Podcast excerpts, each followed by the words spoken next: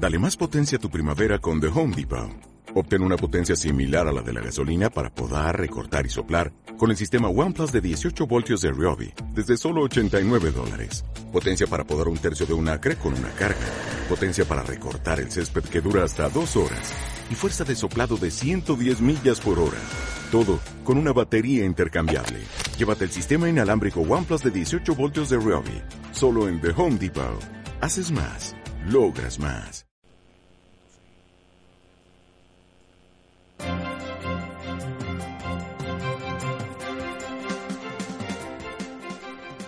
Muy buenas tardes, bienvenidos a Buenas tardes Mercado, como siempre junto a Tomás Flores, Bárbara Briseño, ¿quién le habla? Ahora sí puedo decir buenos días, buenas tardes, Tomás, tú también. He vuelto, he vuelto. Ha vuelto, nuestros auditores estaban muy nerviosos, nos preguntaban mucho por ti, así que deben estar muy contentos. Aprovechamos de invitarlos a que nos acompañen, estamos transmitiendo en vivo y en directo en El Conquistador FM, ahí nos pueden ver en video. También nos pueden mandar sus mensajes, comentarios, saludos, lo que usted quiera, porque además estamos en verano, así que más chascones de lo, de lo común. Al más 569 5842 8182. Ya, ese es nuestro WhatsApp, 569-5842-8182. También en nuestras redes sociales, eh, arroba Tomás Rayita Abajo Flores J o Bárbara Bricenoca en Twitter e Instagram. Bárbara Bricenoca. Estamos listos, tenemos hartas noticias, estamos partiendo el primer lunes de febrero, Tomás. Novedades en la economía, tenemos hartas. Sí, hoy día a las ocho y media el Banco Central informó el crecimiento de Chile del mes de diciembre. IMASEC. El IMASEC. Y eh, bueno, eh, efectivamente se da una diferencia bastante grande entre lo que ocurre en la minería con el resto de la economía.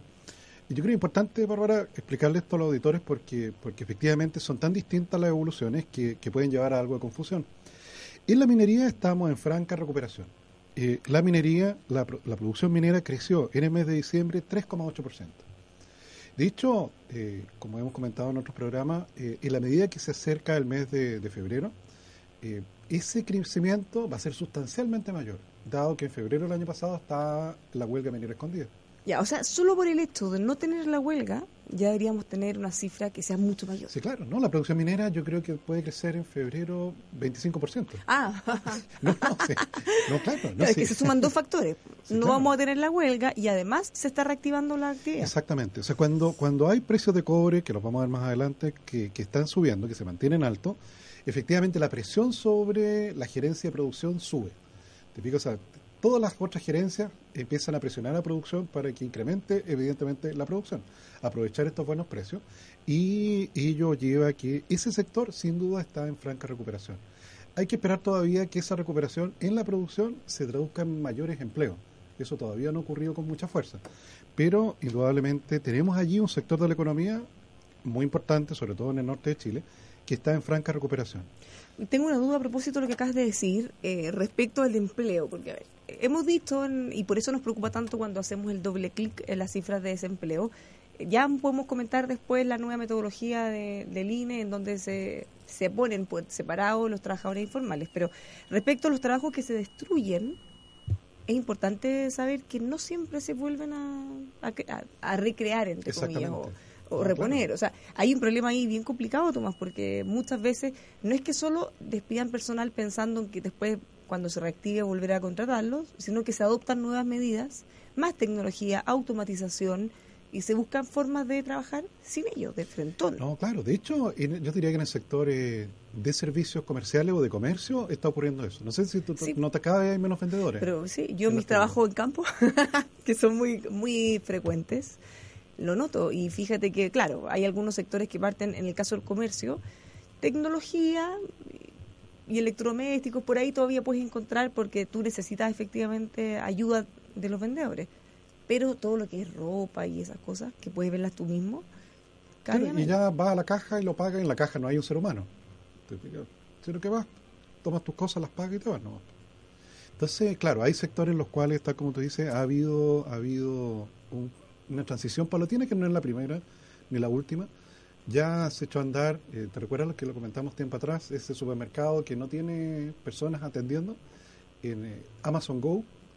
Amazon Go ya opera, efectivamente tú tienes que bajar la aplicación a tu teléfono, entras a la tienda, sacas las cosas de la alacena y te vas.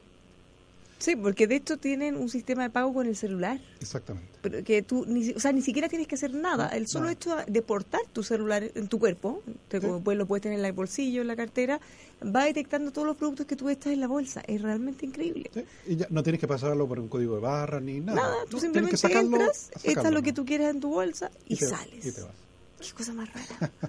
Entonces, eso indudablemente en el sector comercio está cambiando la relación eh, de capital-trabajo, digamos, de cuánta, cuántas unidades de trabajo se necesitan por cada unidad de capital. Eh, ahora, en el resto de la economía, eh, el crecimiento fue más moderado. En el resto de la economía, el crecimiento del IMASEC no minero fue solo 2,5%. Ahora, hay sí allí dos días hábiles menos. ¿ah? Sí, eso es importante resaltarlo. En diciembre, en diciembre de este año, perdón, del año pasado, hubo dos días hábiles menos que en diciembre del año anterior. Y eso, efectivamente, en varios sectores es importante. En el caso minero no tanto, porque en el caso minero nada se detiene. Los tipos trabajan y No, y hay turnos, claro. Pero en el caso del comercio o de la manufactura, esos dos días menos influyen en la producción. Entonces tenemos que la economía como un todo, ahora sumando el sector minero y no minero, creció finalmente en diciembre 2,6%. No, y esa cifra está un poquito sobre lo que se estaba esperando. Claro, Teníamos una- el temor de estar por debajo. Claro, es más bajo que el dato anterior, que el de noviembre, Sí. que estuvo arriba de 3%. Y con esto, el año habría cerrado, Bárbara, al parecer, en torno a 1,6.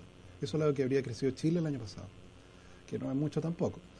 Eh, pero bueno, pero efectivamente es el pasado. Es generoso por decir sí, mucho. No es mucho por no decir, es bien pocaso. es bien poco, sí. Estos son pocas veces en las cuales... el- En las cuales uno se mejora creciendo menos que antes. Claro, y que los países desarrollados crecen más que los países en desarrollo. ¿eh? Actualmente al revés la cosa. Oye, me llamó la atención la presidenta, una frase de la presidenta Bachelet en una entrevista en Mega, donde ella decía que esto era un fenómeno de todo el mundo está creciendo poco.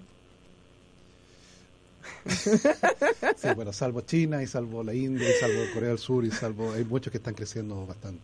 Y más que nosotros. De hecho, aquí en América Latina yo creo que nosotros debemos estar en lo más bajo, probablemente. Solo superamos a Venezuela, Ah, no, claro. Brasil. No. Claro, porque ya Argentina ya se ha ido estabilizando. Yo creo que el último y más seca argentino no le llaman así allá, pero yo creo que vi una cifra por ahí como de 4%. En el caso argentino ya, eh, Brasil un poquito más detenido, pero, pero, pero Argentina ya ha ido tomando bastante más vuelo. Hay que, hay que ponerle ojo a lo que ocurre en Argentina porque están haciendo hartos cambios interesantes. Ahora, con esto, con esto tenemos una, una economía que, bueno, ya cierra el capítulo del año 2017 con un crecimiento bastante pobre, pero eh, las proyecciones para este año han mejorado bastante. Subió el índice de expectativas empresariales que, que mide ICARE con la Universidad Adolfo Ibáñez Eso lo conocimos hoy día en la mañana también. a niveles récord. Eh, o sea, bueno, a niveles récord desde el año 2011, dado que desde ahí, efectivamente, como de mediados del 2013, empezó a decaer paulatinamente.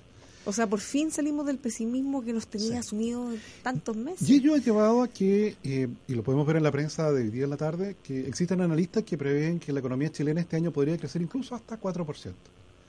Ahora, ay, sí, hay que tener cuidado con, con este fenómeno de ilusión óptica que se va a producir en el primer trimestre de este año, porque tal como comentábamos, en el primer trimestre del año pasado estuvo la huelga minera escondida, que duró más de 40 días. O sea, el solo de no tener eso, Eso va a llevar aquí, claro, ahora A que que Minera digamos, Escondida está operando bien, está sin problema, claro, eso te va a llevar a que el primer trimestre el crecimiento va a ser más de 4. Entonces, claro, se va a producir una cosa, eso lo vamos a conocer eh, por ahí por el 20 de abril. Entonces, claro, va a ser un poco raro porque uno puede ser, es como llegó el presidente nuevo con la marraqueta bajo el brazo. Y en los que se van van a decir, no, pero ¿cómo si dejamos toda la casa ordenada? La economía creciendo más de 4. Entonces, pero miren, claro, claro, miren vamos- cómo los dejamos. Miren cómo los dejamos. sí. No, entonces, por eso vamos No, y hacer- además, eh, Tomás, va a pasar lo mismo que nos pasó ahora, entre comillas, tener un mes con crecimiento menor al anterior. Entonces, imagínate si tenemos un muy, pero muy buen IMASEC en febrero y después tenemos una cifra más baja en los meses claro. siguientes, ya van a empezar algunos, oh, eh, se funó todo, o iban a crecer, pero no, o no sé, pues, ¿dónde está dónde está el crecimiento del 5% casi que de entradita al primer gobierno? Entonces, por eso yo creo que es importante para, para explicarle en detalle esto a los auditores, porque se nos vienen meses con efectos puntuales, que, que nos van a llevar a INASEC, que a primera vista van a ser un poco, un poco extraños. Ya, pero entonces tenemos que estar sobre aviso que es febrero y marzo, porque en marzo también había todavía paralización de Sí. escondida. Van a ser meses raros, con cifras raras que están con estos factores todavía encima. Claro. Hay que tener cuidado en salir a cantar victoria, que dejé toda la casa ordenada y cosas así. No, y también al revés. Pues. Miren, ya llegamos, trajimos los brotes verdes, los teníamos nosotros. llegamos y se iluminaron las plantas. Yo creo que hay que tener, como dices tú, calma, tranquilidad de todos los eh, puntos de vista, desde todos los sectores también. Bueno, entonces tenemos sin duda un mejor escenario. Tenemos mejor, escenario, externo, tenemos mejores expectativas económicas, tenemos ya eh, algunos símbolos, por lo menos tenemos signos súper claros y concretos en, minería. Tú sabes que eh, tanto así en relación al mayor crecimiento en los Estados Unidos, que han empezado a surgir ciertos temores de inflación en Estados Unidos. ¿Qué podría llevar, esto es muy incipiente todavía, pero esto podría obligar al Banco Central de Estados Unidos y su nuevo presidente, que asumió el sábado pasado, a tener que quizás subir la tasa de interés algo más. Entonces ha surgido eso, se ha empezado efectivamente a, comentar. Ese, ¿Nos afecta igual? Sí, claro, eso nos puede afectar. Tal vez algo de eso hay en las bolsas de hoy, que las vamos a revisar más, más adelante en el programa, que están teñidas de rojo, con un cierto temor a que, bueno, evidentemente con un mundo que se empieza a acelerar, empiezan a subir los precios. No solo el precio del cobre ha subido, no solo el precio del petróleo, que también lo vamos a ver más adelante, sino que en general los commodities se han seguido recuperando. Cosa que para nosotros algunas son buenas y otras no tanto. de dulce y a gras no se puede tener todo en la vida, Tomás. Lamentablemente. De hecho, había una, un dato que se estaba esperando justamente para Estados Unidos, que salió como a las 10 y media, que era el déficit comercial de los Estados Unidos. Tú sabes, Bárbara, que los americanos no exportan mucho. Entonces hay que ver curioso. De hecho, nosotros per cápita, nosotros los chilenos, en términos per cápita exportamos más que ellos. Somos ¿Ah, pequeños, grandes exportadores, en términos per cápita. Obvio, o sea, en proporción, en proporción a la población. Al tamaño del país. Exactamente. O sea, nosotros somos más exportadores que Estados Unidos. ¿Y que ellos se abastecen ellos mismos? Y, lo que pasa es que ellos tienen una cosa en la cual, claro, su economía es tan grande, es tan rica, con más de 300 millones de habitantes, que a una empresa, suponte tú, Bárbara, si tú pones una empresa allá, no se te va la vida en exportar. O sea, con el solo mercado estadounidense ya, tiene... nadie se efectivamente tienes que ser una empresa muy grande para ya empezar a mirar otros mercados. Pero ya, imagínate, estás está en un país que es equivalente como al 25% del mundo. Claro, ahí mismo, a la mano, con todas las facilidades. si tú tienes tiendas desde San Francisco hasta Boston, ya estás listo. O sea, si tú estás en Amazon, ya estás listo. Nadie llega a todas partes. No exportan mucho. y de hecho, importan muchos productos. Importan ¿Y qué tipo de productos importan? Importan, bueno, en ¿Materias primas? Materias primas alimentos, importan alimentos, importan, bueno, desde China, que donde vamos a ver el, problema que tienen, importan textiles, zapatos. Eh, claro, que la mano de obra ahí es tan barata, que es imposible competir. Y probablemente son empresas americanas que están instaladas en China, son las mismas empresas americanas. Entonces, ellos tienen un déficit comercial. Te fijas, esto es un poco raro para los auditores chilenos porque Chile siempre tiene un superávit comercial. Nosotros exportamos más de lo que importamos. Ese es nuestro motor. Bueno, y nuestros auditores podrán preguntarse, ¿qué es mejor? Importar más o exportar más? ¿O no necesariamente una cosa mejor que otra? Sí, porque en el caso chileno, te fijas que nuestra economía es pequeña. No, tenemos que exportar. Tenemos que exportar. No, somos muchos los habitantes. No somos muchos la, población. Hemos visto que, según el último censo éramos menos de lo que esperábamos. Y, y, eso te lleva a que toda empresa que empieza a crecer... Tiene que salir. Tiene que salir. Si tú te fijas, LAN Chile, yo te diría que si tú quieres mirar a LAN Chile en operaciones, tienes que irte a Brasil o a Lima Ahí es donde está la mayor parte de los aviones de la en Chile, ya no acá en Santiago. Es un mercado más grande. Sí, claro. No te empieza a pasar eso, es una cosa un poco curiosa, porque piensa tú Falabella, imagínate tú Falabella en algunos años más, tal vez teniendo tiendas en Barcelona y en Miami. Cuando veas el total de ventas de Falabella, probablemente menos del 5% de las ventas totales van a ser acá en Chile.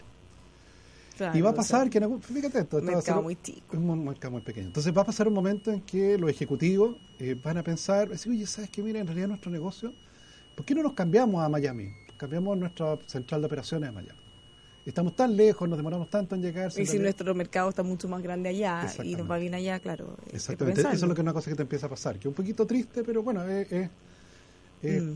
bueno. Es como parte de la vida. Es como parte de la vida. si quieren crecer. Ahora, una cosa que podemos mirar también, Tomás, tú nos dices, Estados Unidos tiene un, mercado tan grande y rico que a las empresas les conviene incluso moverse en el mercado local. Pero otro ejemplo contrario podemos tener en China porque si es por tamaño, o sea, es, un, infinito. Pero claramente la diferencia de cómo se compone ese mercado, los recursos con los que cuentan, eh, es distinto. Claro, y, exportan mucho. Exportan mucho, claro. Su ingreso per cápita es muy bajo todavía. Tú sabes, favor, no sé si lo, lo, hemos comentado acá. Tú sabes que uno de los principales rubros de exportación de carnes blancas desde Chile a China son patas de pollo. Patas de pollo. Sí, eso es lo que principalmente exportamos. Claro, patas de pollo, Patas eh, de la pollo. patita con los pollo. huesitos y Sí, esa cosa sí. amarilla. Entonces tú sabes que no tiene carne. Casi no tiene carne. Entonces, efectivamente, bueno, prácticamente no tiene carne.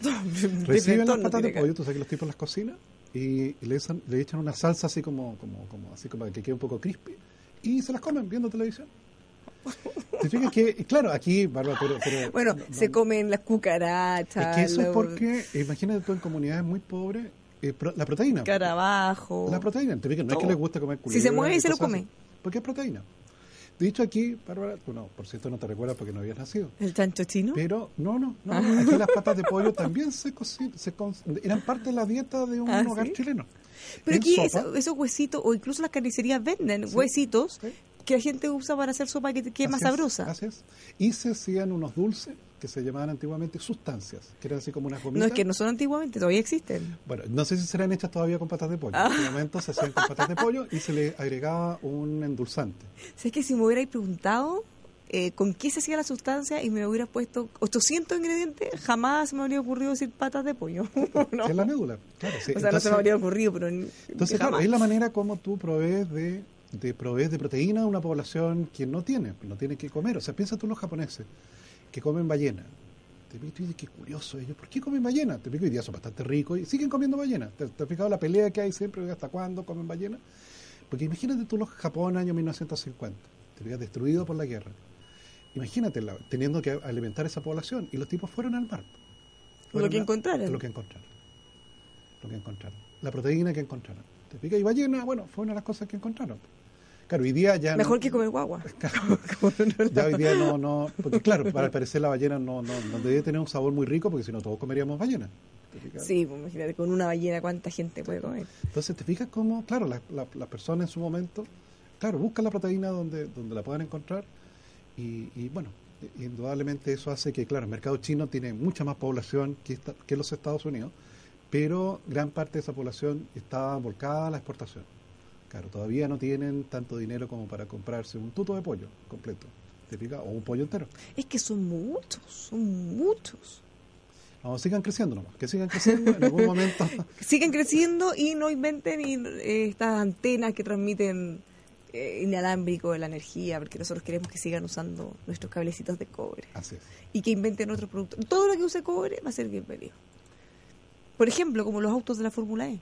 Sí, que este fin de semana tuvimos eh, la carrera, eh, para nuestros auditores que lo pudieron ver, eh, un orgullo, más allá de las cosas buenas o malas, todo se puede mejorar, me parece que como una primera aproximación salió bastante bien, más de 200 millones de personas pudieron ver a Santiago ahí, ¿qué, qué Monte Carlo? ¿Qué- qué- Singapur, estamos en ese nivel, hay que mirarle el lado bueno. Así es. y potenciar los autos eléctricos con alto litio chileno. Y cobre chileno también. ¿Cuándo empiezan a operar los, los Transantiago eléctricos? Yo creo que pronto. ¿no? Sí, hay una, hay una fase experimental. Sí. De hecho, me hiciste acordar, no sé si viste tú, eh, hay un, un auto de estos autónomos creado por una de las divisiones de investigación de Google que lo está enseñando para hacer reparto, para delivery. Entonces es un autito más chico, ¿Ya? no tiene ni asiento ni nada. Funcional. Ya, ya, claro, es- entonces tiene cuatro compartimentos. Entonces tú puedes hacer tu pedido, lo ponen ahí y el, y el autito se va por las calles hasta tu casa. Ah, pero sin conductor, Sin conductor. con control remoto. Eh, tampoco necesita control remoto. Ya tiene este sistema de inteligencia artificial que es capaz de reconocer dónde está, es capaz de ver los semáforos, se maneja solo.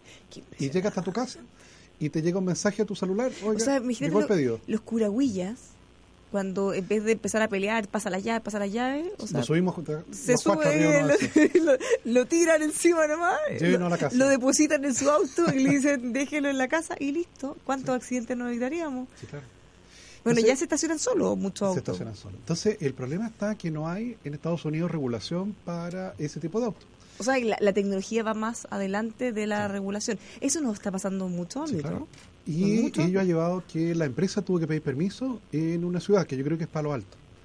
En la ciudad, efectivamente ahí en el Valle de Silicón, obtuvieron permiso al alcalde para probar los autitos autónomos, para repartir eh, pizza, para repartir tu pedido, para repartir... Ahora, hay otros países que corren el riesgo de ir el auto a repartir y que se roben el auto. Ah, no, claro. es un riesgo que podríamos tener nosotros aquí, por ejemplo. No, claro, O los drones. ¿Te acuerdas que hacían en Estados Unidos pruebas con drones que repartían los productos? ¿Cuántos drones aquí volverían a la bodega? no se sabe. Igual con el tema de GPS y todo eso, ya es más fácil de rastrear. Sí. No es tan, tan fácil. Tan fácil, no. Bueno, ya para ir cerrando, eh, Tomás, nuestro primer bloque con las expectativas económicas, con los resultados. Eh, ¿algo, algo alcanzamos a comentar de las cifras de Estados Unidos? Eso también nos muestra que la economía sigue dando cifras más o menos alentadoras, por lo Sí, menos. sí, sí. No, sí, el contexto internacional está bastante, bastante positivo. O sea, piensa tú Estados Unidos, déjame ver. El último trimestre creció 2,6%. El cuarto trimestre del año pasado. Ahora, esa cifra hay que mirarla en perspectiva, porque 2,6% en una economía del tamaño de Estados Unidos Es un muy buen resultado. Es muy bueno, buen de hecho es más que nosotros. pero, pero efectivamente es un muy buen resultado. Déjame ver el, el- que tengo aquí el tablero con todos los, con todos los indicadores. Eh, por ejemplo, Turquía el año pasado habría crecido 11%. Eh, China, bueno, finalmente el dato ya lo, lo comentamos la vez pasada, 6,8%. La India, 6,3%. Eh, déjame ver. Eh, Indonesia creció más de 5%. Hay varios países que... Irán, 12,9%. Eh, Tailandia, 4,3%. Irlanda, mira, Irlanda creció el año pasado 10,5%. No, sí, es mucho. No, es que estaba, me quedé pensando con eso. Que En la frase de la presidenta Sí. Bachelet, que nadie en el mundo está creciendo. Filipinas creció 6,6%. Hay que tener cuidado con esa frase, ¿eh? porque es súper fácil, ahora uno entra a Google y listo. Sí, pues, Vietnam, eh, casi 8%. No sé, ha habido varios países que efectivamente crecieron bastante durante el año pasado. Lamentablemente nosotros no. Pero este año sí. Este Para año Irlanda sí, se alcanza. Para todos los países también. Para Chile. Sí, no No, pero esta es la revancha, este es el año de la revancha. Ahora sí que sí que sí, que vamos con todo porque queremos crecer para volver. Antes de irnos con el mercado, las bolsas, dólar y mucho más, le queremos dar unos consejos porque si usted quiere tener más concentración, eh, ponerse las pilas, básicamente llenarse de energía, le queremos presentar Neuron, un suplemento alimenticio en cápsulas que le permite despejarse, pensar mejor en esta época y en cualquier época del año, sobre todo cuando se necesita más energía para poder hacer sus actividades diarias. Recupere su energía junto a Neuron, los encuentra en neurotropics.cl, neurotropics con dos O, CL. También hablemos de seguridad en esta época que probablemente muchos de nuestros auditores se están yendo de vacaciones. Si usted se quiere tranquilo, que su hogar y su empresa estén protegidos, acá tiene una alternativa. Con Te Observo, una empresa de monitoreo con cámaras de seguridad que tienen respaldo de electricidad e internet para todo el sistema, todo el tiempo. Además se respaldan las imágenes, las puede ver desde cualquier dispositivo a la hora que usted quiera y así siempre está conectado con su casa, con todo lo que está pasando por ahí. Más información, teobservo.cl. Hablar de acero es hablar de Carlos Herrera, también de construcción y ferretería. Carlos Herrera, pues tal cual. Lo encuentra en Santa Rosa 2867 San Miguel, máster en acero carlosherrera.cl y Universidad del Pacífico potencia su creatividad y emprendimiento. Ya tiene más de 41 años de trayectoria académica. Conozca mucho más de la Universidad del Pacífico en upacífico.cl. Nos pregunta un auditor, Tomás, mira, si las proyecciones de litio son buenas, ya el problema de Corfo y Sokimich ya se terminó. ¿Por qué siguen cayendo las acciones de Sokimich? Oh, mira, una buena pregunta. Es una súper buena pregunta. Vamos a ver el mercado. Eh, esperemos que tenga eh, solución. Nos vamos a quedar con esa pregunta enganchada entonces y nos vamos a una pausa. Ya estamos de vuelta en unos par de minutos en Radio El Conquistador con más Buenas tardes, Mercado.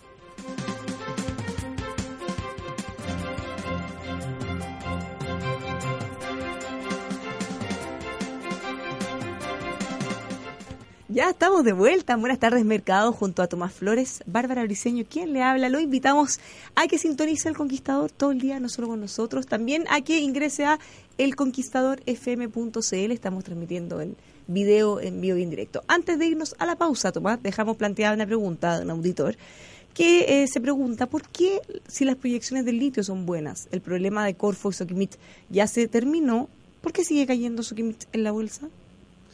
Y nos han llegado también algunas respuestas. Mm. Bueno, una de las explicaciones es que, que, que encontré efectivamente aquí en el tablero es que se prevé, en virtud de este acuerdo, eh, aumentar la producción de litio. Ya, y cuando se aumenta la producción, sabemos que Cae el precio. cae el precio. Entonces, esta es una empresa que en el fondo, es una cosa un poco curiosa, pero, pero en el fondo, a- al aumentar lo que produce, hace caer el precio de eso que produce y por tanto el valor de la compañía se achica un poco.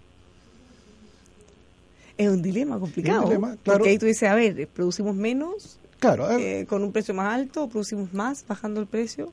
Ahora, eso también influye en el resto del mercado. en el resto Si del no mercado. eres el único que puede estar ahí controlando Ahora, si hay la indudablemente un aumento de la demanda por litio, claro, eso va a poder compensar el aumento de la oferta. Pero hasta el momento, la caída en el precio del litio efectivamente está haciendo caer las acciones de Sokimich.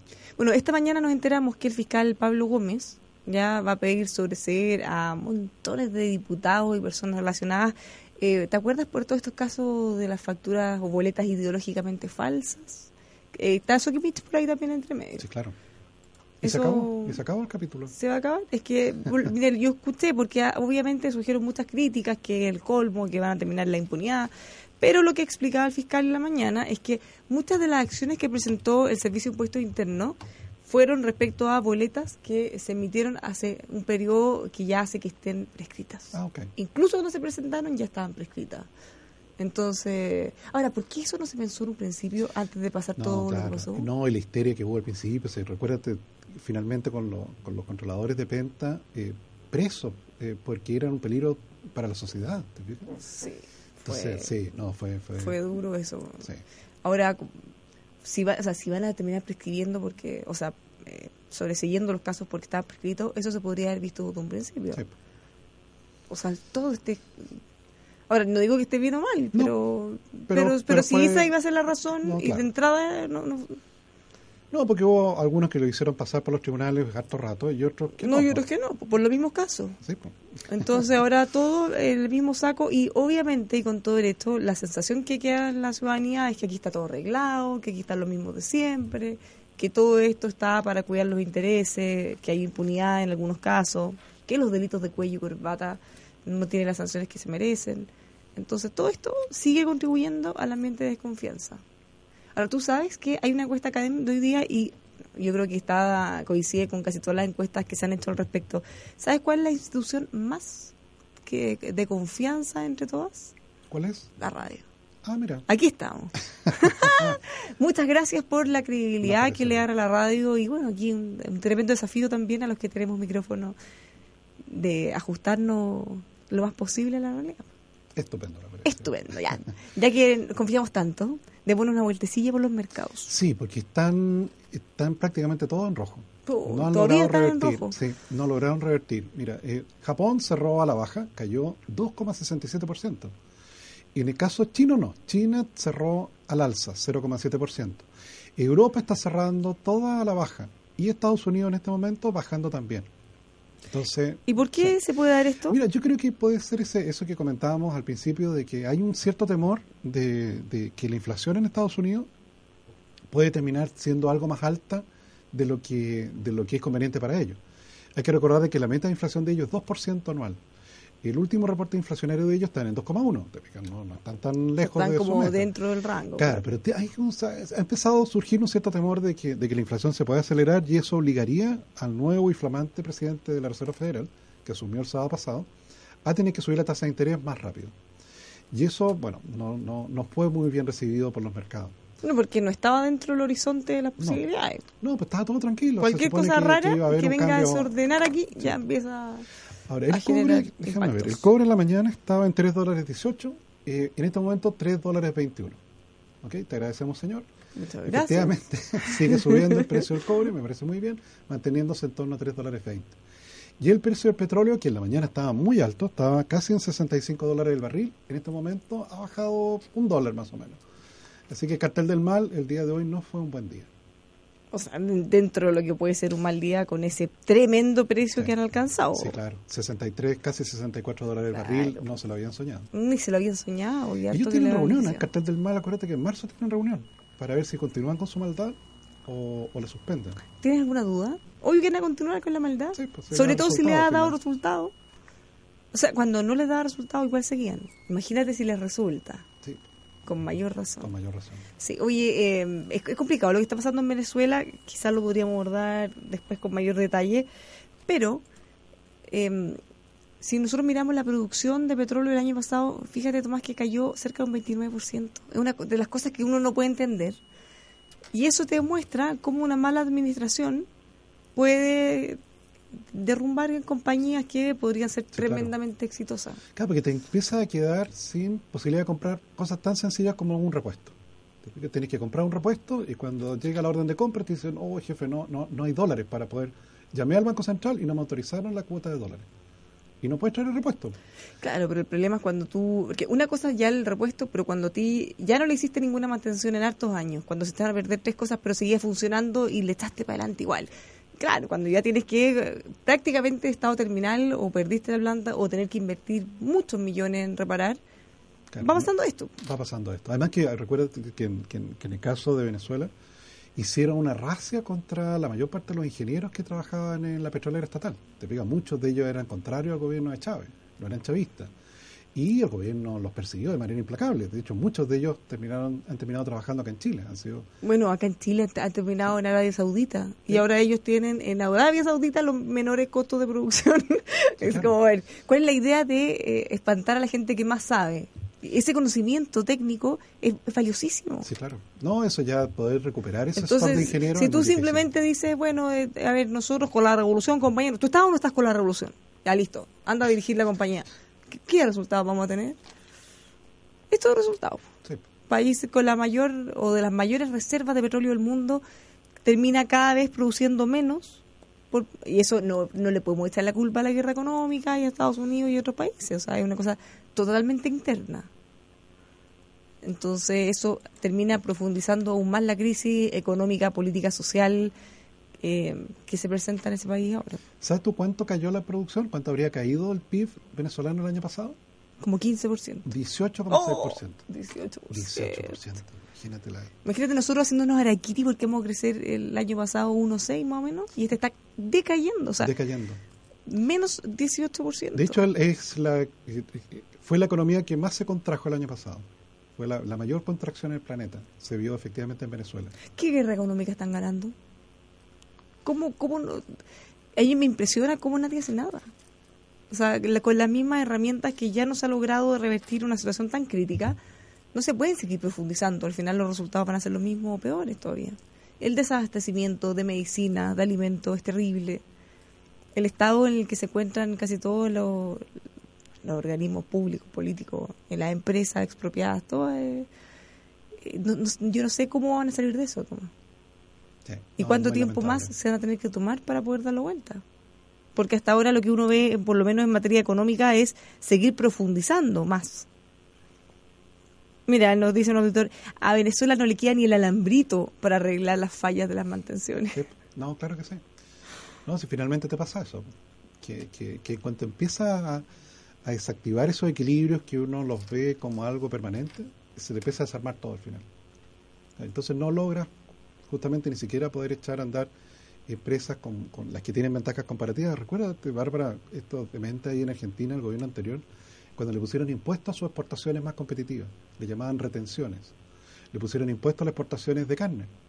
Y tú sabes que para efectivamente hacer caer el precio de la carne dentro de la Argentina, eh, bueno, eso ocurrió al principio, porque efectivamente para un ganadero exportar era, bueno, mejor vender la carne dentro del país. Exportarlo se quedaba el gobierno con casi todo tu dinero.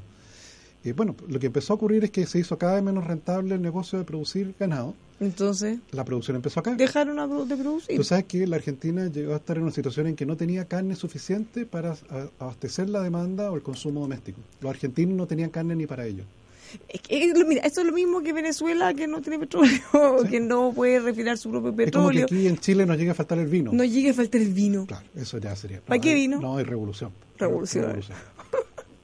Nosotros nos queremos la muerte con nuestro vino en todo el extranjero. Pero imagínate ir a una botillería que los vinos chilenos no, no hay. No, claro, solo hay vinos de otros países.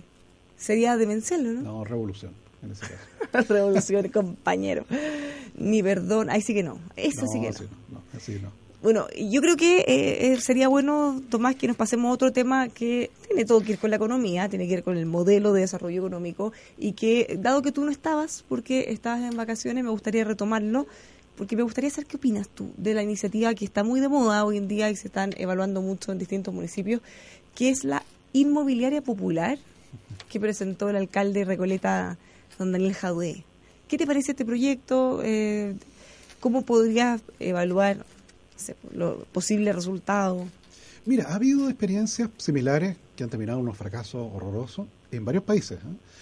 Eh, porque evidentemente existe un fenómeno que es público notorio, que es el déficit habitacional. El Ministerio de Vivienda lo estima, cuántas viviendas se necesitan, es algo que, que, es el, el, corazón de la política pública y que lleva a que, dado que muchas familias no alcanzan a generar el ahorro suficiente o no tienen la capacidad para poder pagar un dividendo eh, más alto, eh, entra el Estado a ayudarlos a través justamente de los programas que tiene el Ministerio de Vivienda. Subsidios. Subsidios, entre los cuales tú ahorras, tienes un ahorro y efectivamente postulas una vivienda, un subsidio de vivienda, tienes un periodo de tiempo para hacer efectivo ese subsidio y el gobierno te ayuda para que tengas tu casa propia.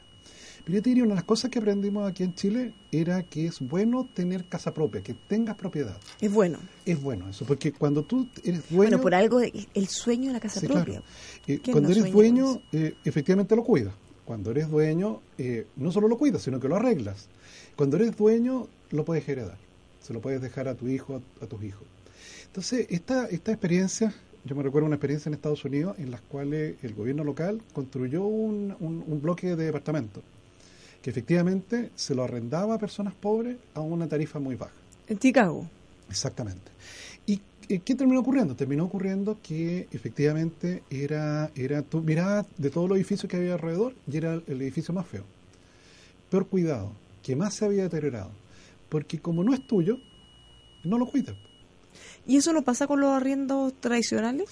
Puede ocurrir, ¿te fijas? Pero eh, hay un dueño, que te persigue. Que te persigue. Y que no tiene costo político de sacarte volando. Claro, porque en este caso el dueño sería la municipalidad, ¿te fijas? Pero, pero claro, para, el municipio es muy difícil empezar a echar gente.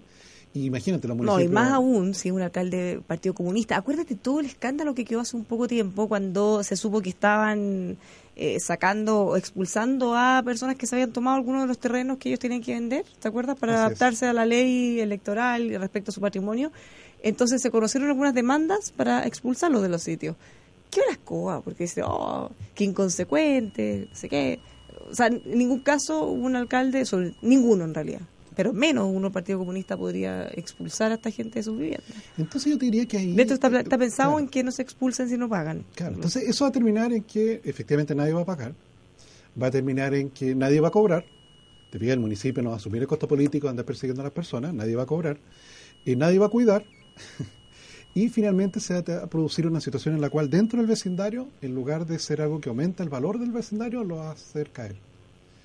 Y generándote una cosa que es peor, ¿eh? que es que, que, a veces uno lo ve con ciertas comunas, en que si tú efectivamente vives en ese lugar y vas a pedir crédito a algún lugar, te dicen, ¿ay, dónde vive usted? Yo vivo en el edificio municipal. Ay, ¿tú crees que te van a segmentar? ¿Te, van a discriminar? Te discriminan, sí. Te pueden discriminar. Entonces, por eso es que... bueno, además hay varias cosas que eh, se han aplaudido harto, pero claro, que en el papel suenan súper bien, como por ejemplo que solo van a poder pagar o solo les van a cobrar el 25% máximo de su sueldo. Que eso podría estar lejos, lejos, pero por lejos de, del precio de mercado. En el fondo, estos serían unos edificios que estarían totalmente subsidiados por por la municipalidad. Oye, un saludo grande, un saludo a Fernando Zavala que nos está viendo desde algún lugar de nuestro país. Dice, gran pinta veraniega, Tomás. y eso que no ha visto tu barba veraniega. Yo creo que la está viendo. Sí, pues la, está viendo. No sé si a ver, en el conquistadorfm.cl, ahí nos pueden ver. Así es. Andamos con look totalmente veraniego. Así es. Hay que aprovechar. Entonces yo diría que no es muy buena idea, porque porque eh, eh, dicho, tú sabes que si postula viviendas que en los cuales efectivamente el valor es más pequeño, eh, en los programas habitacionales del gobierno de Chile hoy día son viviendas que son sin deuda. O sea, tú tienes que ahorrar un monto de dinero, si ahorras ese monto de dinero, el gobierno te complementa todo el resto y se compró la casa.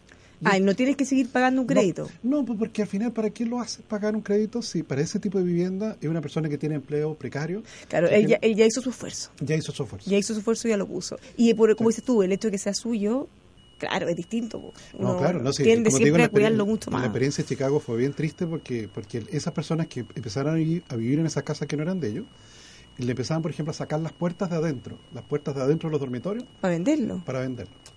Eh, empieza como a desarmar la casa, ¿te fijas? Porque claro, no es tuya, ¿te fijas? Entonces como que le empieza a sacar cosas eh, para venderla en el mercado negro. Entonces puede terminar muy mal. experiencia. Eh, claro, va a ser muy bonito cuando, cuando se inaugure y se, y, se ocupado. Mira, más allá de, bueno, estas son hartas complicaciones, pero a mí todavía yo no tengo muy, muy claro, porque, a ver, lo que se ha dicho es el, el objetivo de esto, es poder llegar a personas, porque tenemos claro que hay un mercado súper, súper, súper amplio. Tú puedes encontrar básicamente precios en todas partes. Claro, en este caso se estaría buscando evitar el lucro, entre comillas. ¿ya? Pero eh, si es que lo que tú quieres hacer es garantizarle acceso digno sobre todo a una persona que no tiene ingresos para conseguir o que tiene eh, trabajo precario o informal. Claro, esa persona, incluso teniendo un sueldo un poquito más alto, igual no puede acceder a un contrato de arriendo porque le piden antecedentes que no tiene. Ya, pero en ese caso, y existe hoy en día y se usa en hartos municipios, el subsidio de arriendo, también lo usa el gobierno. Entonces, no entiendo muy bien cuál es la diferencia, porque cuando tú das un subsidio de arriendo, tú te estás haciendo cargo de que esa persona, incluso puede ser aval de arriendo de una persona. Ya considerando que gracias a ese suple que tú le vas a poner a su sueldo y gracias a que tú lo vas a avalar, va a poder conseguir su contrato de arriendo. Pero en y ahí, en ese caso, tú no asumes ningún riesgo, porque si deteriora la propiedad o algo, eso ya será otro el que tendrá que hacerse cargo, o sacarlo, o eventualmente cobrarle los daños. Pero en este caso, al construir, eh, estás asumiendo todo, eh, todo el costo. y si efectivamente no paga nadie, ¿quién se va a hacer cargo de eso? claro, va a ser un hoyo financiero para la municipalidad, al final. Y, y no va a haber solucionado el problema de la vivienda. Sí, es una cosa que, por eso te digo que, es muy discutido porque se ha, aprendido harto de esto aquí en Chile.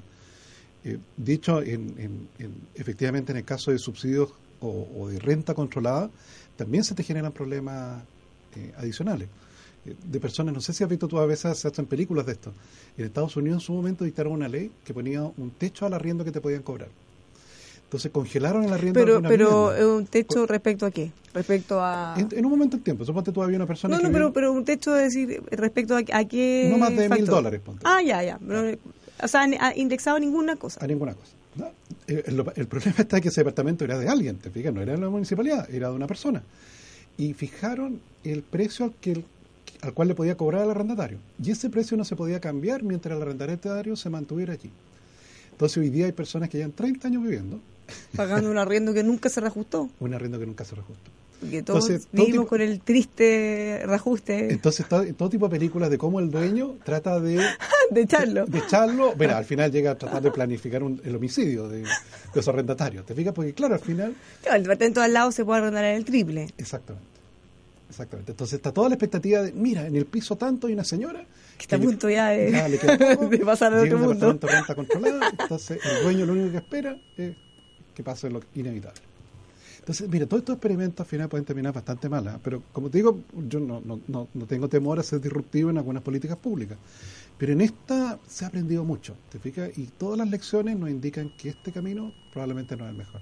Bueno, yo te preguntas esto también porque ha generado harto revuelo y, e incluso, mira, dicen que derecha, eh, como decía don Nica, Nicanor Parra, derecha izquierda unida, jamás serán vencidas. Joaquín Lavín fue uno de los primeros alcaldes que fue a conocer el proyecto, quedó fascinado, dijo que se podía replicar. Y a mí me preocupa un poco cuando se hacen tantas evaluaciones sin esperar a ver los resultados, porque, como dices tú, ya tenemos alguna experiencia afuera que han resultado muy mal bueno, demos la oportunidad. Si lo quieren hacer, está perfecto, demos la oportunidad, pero esperemos resultados antes de empezar a evaluar o a replicar. ¿Qué pasa con las farmacias populares? A mí me encantaría saber cómo están esos balances. Efectivamente, han llevado remedios más baratos a la gente, tienen stock o lo lograron por un tiempo muy cortito, han pagado las deudas que han contraído los municipios con los laboratorios, se puede seguir sosteniendo que les den esos precios versus los que le dan a la farmacia. Evaluemos. Po. Sí. Falta Porque quizás quizás es una maravilla y deberíamos implementarlo en todas las municipalidades de Chile.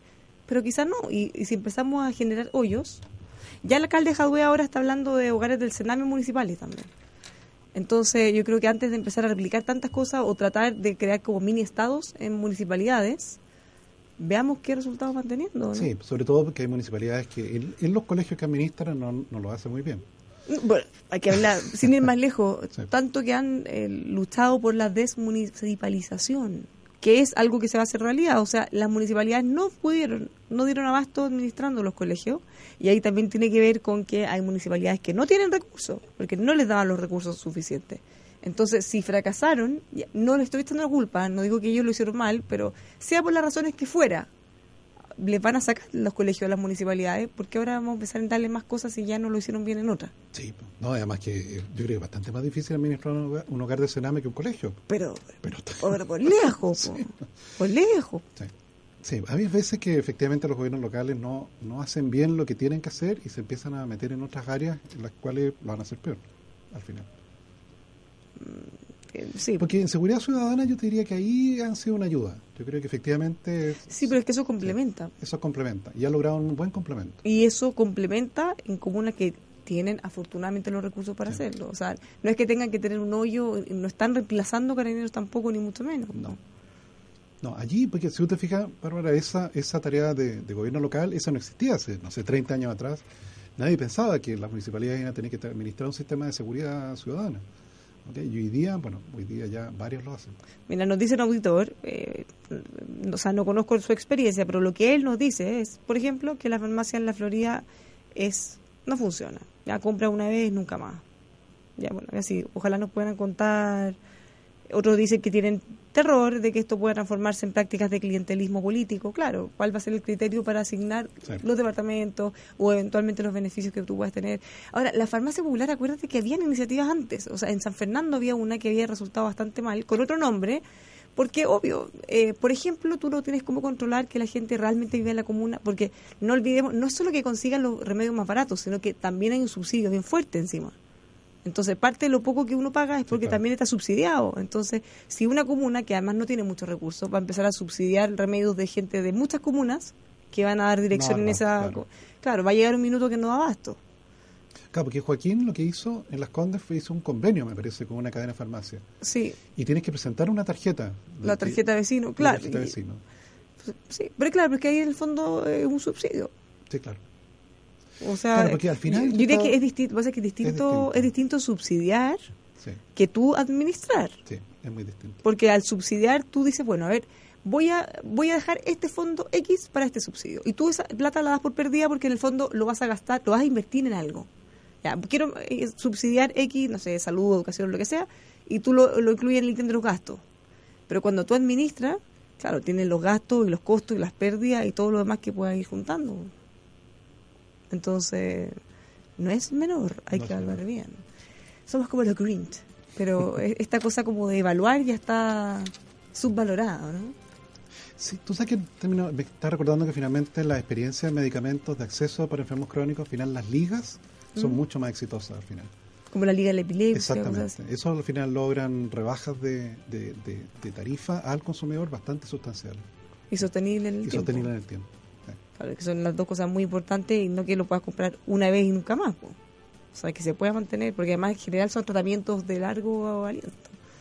Bueno, le queremos dar algunos consejillos, porque Hyundai Camiones y Buses está presentando un nuevo HD35 Lite, un nuevo vehículo de reparto urbano de Hyundai que tiene el menor costo operacional en una versión ahora más compacta, con mejor maniobrabilidad y mejor rendimiento. Así que ingrese a hyundaicamiones.cl para que conozca este nuevo modelo y muchos más, porque estamos hablando de una marca de calidad mundial, una empresa indumotora.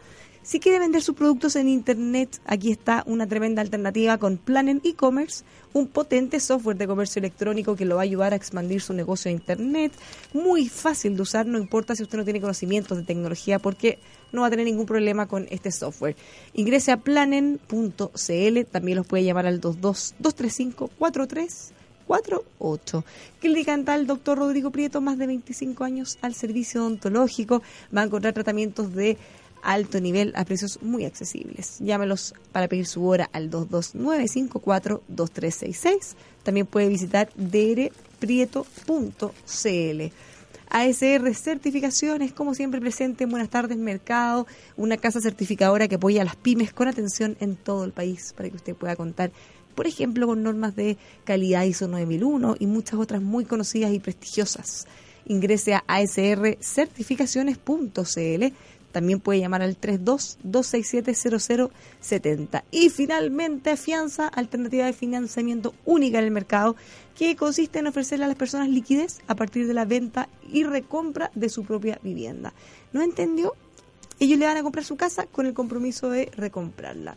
No se preocupe si no entiende mucho porque puede ingresar a fianza.cl, a con Z, o llamar al 227-565690. Casi de años de experiencia en el mercado lo va a tener con afianza.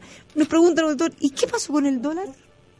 El dólar, ¿Qué está el dólar? 601 pesos con 55 Uy, centavos. en la pirilla, Sí, bajando. colgando. Bajando. De hecho, el valor más bajo que se observó durante el día de hoy fue 600 pesos. Con- La semana pasada lo tuvimos bajo Sí, 600. claro. Estuvo un poquito por abajo y el valor máximo fue 605. Entonces, a la baja. Bueno, consistente con el precio del cobre y el precio del cobre al alza. Nos tenemos que ir, nos vamos, lo dejamos invitado a que se mantenga en nuestra sintonía en Radio El Conquistador. Lo esperamos, como siempre, todos los días en Buenas tardes, Mercado, pero también en Buenos días, Mercado. Así que a las 8 de la mañana sintonice El Conquistador porque ahí vamos a estar con ustedes en este verano. Que tengan una muy buena tarde. Chao.